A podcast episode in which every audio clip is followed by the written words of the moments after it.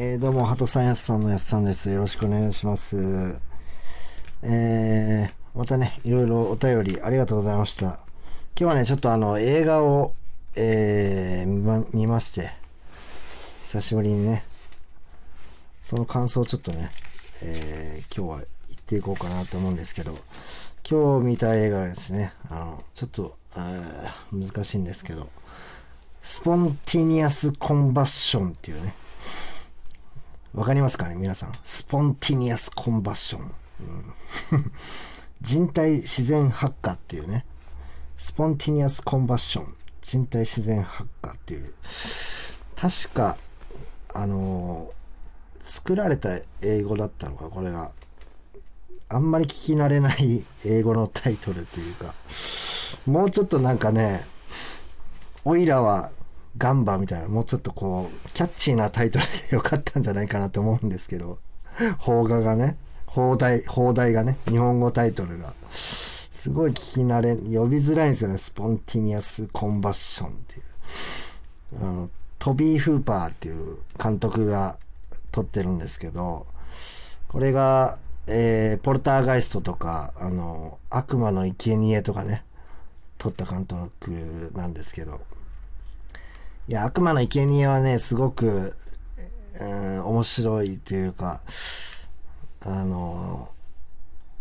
いや、怖かったですね、当時。確か高校生ぐらいの時見たんですけど、ビデオで借りてきて。あの、レザーフェイスがね、あの、レザーフェイスって多分わかると思うんですけど、あの、人間の皮をさ、マスクにした大男ね。レザーフェイスがこう、チェーンソーで追っかけてくるみたいなやつなんですけど、この映画がなんていうんですかね、映画らしくね、え、ない映画というか、すごくなんか、まあ、ブサイクな、すごくブサイクな映画で、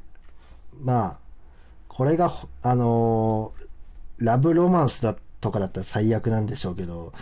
あのすっげえブサイクだから、作り方ととかがすげえ、今これは何を見させてられてんだろう、俺らはっていう時間がかなり、何この時間みたいなのがすげえ長かったり、なんでこれを長回ししようと思ったの？何の意図があるのっていうのも多分、なく、ただひたすら長いし見させられるみたいな、すげえ、パッパッパみたいなカット割りとかもないんですよね。すげえなんかこう、まあ、ブサイクだなって思うんですけど、なんだこれはドキュメンタリーなのかっていう、こう、ちゃんと作られてないから、ちゃんと作られてないから、物事がうまく運んだりしないから、あれこれってなんだこれは本当の話なのかなっていう錯覚しちゃうところがちょっとここの映画の怖さというかねホラー映画だからこう良かったの。それがすごくマッチしてたというかね。そのブサイクな作り方が。まあまあそのレザーフェイスも怖いんですけどね当然。そのなんだこのドキュメンタリーみたいなのはみたいな。とこの怖さがある。すごく怖いね。映画だったんですけど、まあ、このあのスポンティニアスコンバッションもねあまあ普通のこちらはね普通の、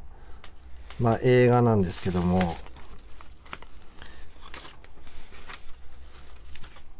まあ、ここの映画はね、あのトビー・フーパーが、あーゴジラがものすごく好きみたいで、ゴジラへのオマージュということで、こう、作られた映画なんですよね。まあ、こう、前で、ウィキペディアで、大体僕、B 級映画とかは、あの、見ててこう、話がさ、作り方が下手だから、すっげえ話が分かりづらいっていうのを知ってるんで、事前にね、あの、下調べをしてから絶対見るようにしてるんですけど、そのゴジラへのオマージュっていうのを分かった上で見たらね、結構面白いっていうのも、映画自体はなんかちょっとね、その、ちゃんとした映画を作ろうとしてるという努力がものすごい見られるというか、でもなんかちょっと、すげえ、変な映画だなっていう映画でしたね。なんか、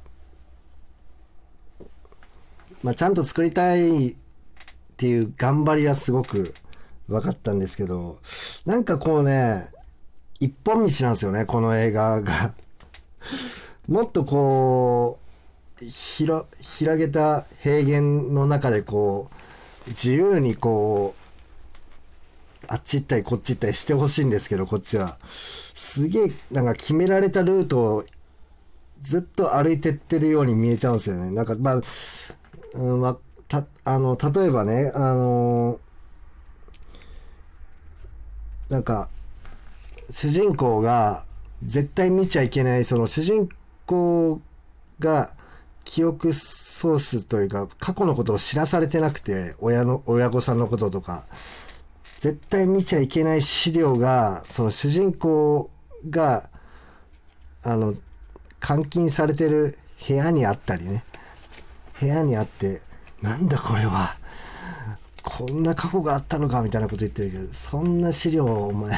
机の上に置いとくなよみたいなね、のがあったり、あと、なんか、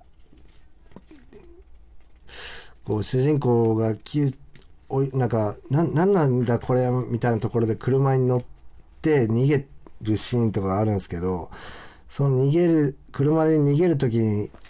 あのちょうどラジオがかかっててちょうど主人公にこうアドバイスするような情報をラジオから流れてくるんですよ。なんだって？それはどういうことだみたいな。すごいご都合主義というか。そういう見方をしたらだから面白いんですけどねかなり。すごく面白いんですけどなんか決まりきった道がこれあるんだなみたいなのがすごく見えてきて。なんでもうちょっといいうまく作れないもんかねと思ったんですけどあのまあ話としてはねあの水爆の実験に親御さんが参加しててその水爆の実験の真ん中で親御さんがいてそれで耐えられるかみたいな水爆に耐えうるえー、まあその核シェルターみたいなののかもしくは投薬みたいなのでその水爆に耐えうる、うん、実験をしてたんですけど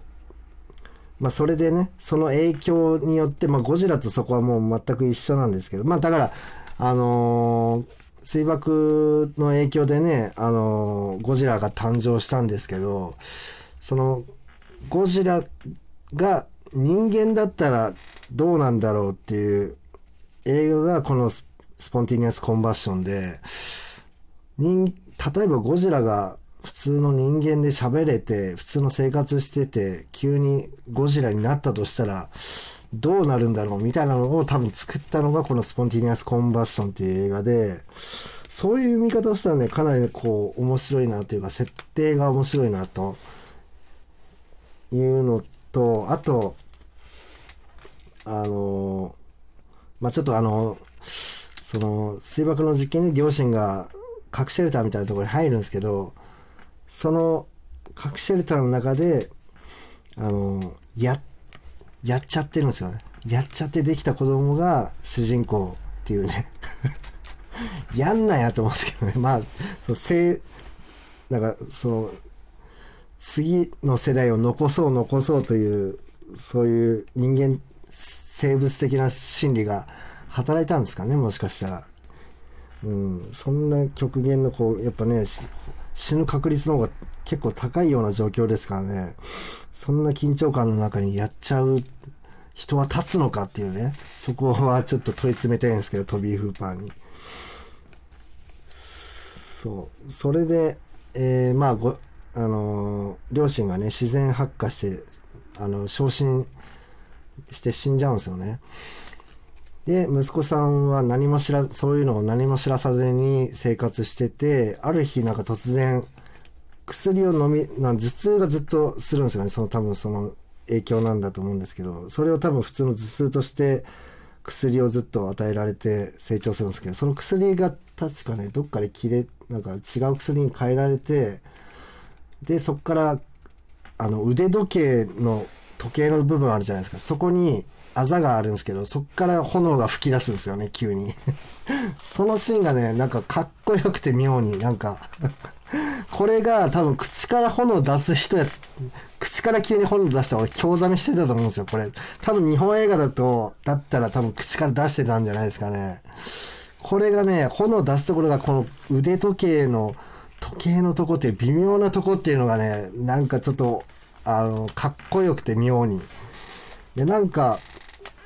この映画ちょっとリメイクしてほしい。なんかね、ちゃ、もうちょっとちゃんと撮って、CG とかめちゃくちゃかっこよかったんで、もう今、もうちょっとね、ちゃんとした監督さんが ごめんなさいね。ファンの方がいたら。もうちょっとこう、なんだろう。誰だろう。誰だろう、ちゃんと撮ってこれその監督。うーん。クリストファー・ノーランあたりかな、テネット撮った。クリストファー・ノーランとかやったらもうすごく、あ、でももう壮大にしすぎそうやな。まあでもね、なんかこう、あのー軍、軍事を結構批判してるんですよね。その、アメリカの軍が、あのーひどいことやってるみたいな結構メッセージ性があったんで、結構お金が全然資金が足りなかったみたいなことも書いてあったんで、まあそれも結構、そのこの映画が微妙。まあでもね、僕としてはすごく楽しめた、意外と楽しめたみたいな結果でしたね。うん、リメイクをね、ちょっと撮ってほしいですね。っていう映画でした。ありがとうございました。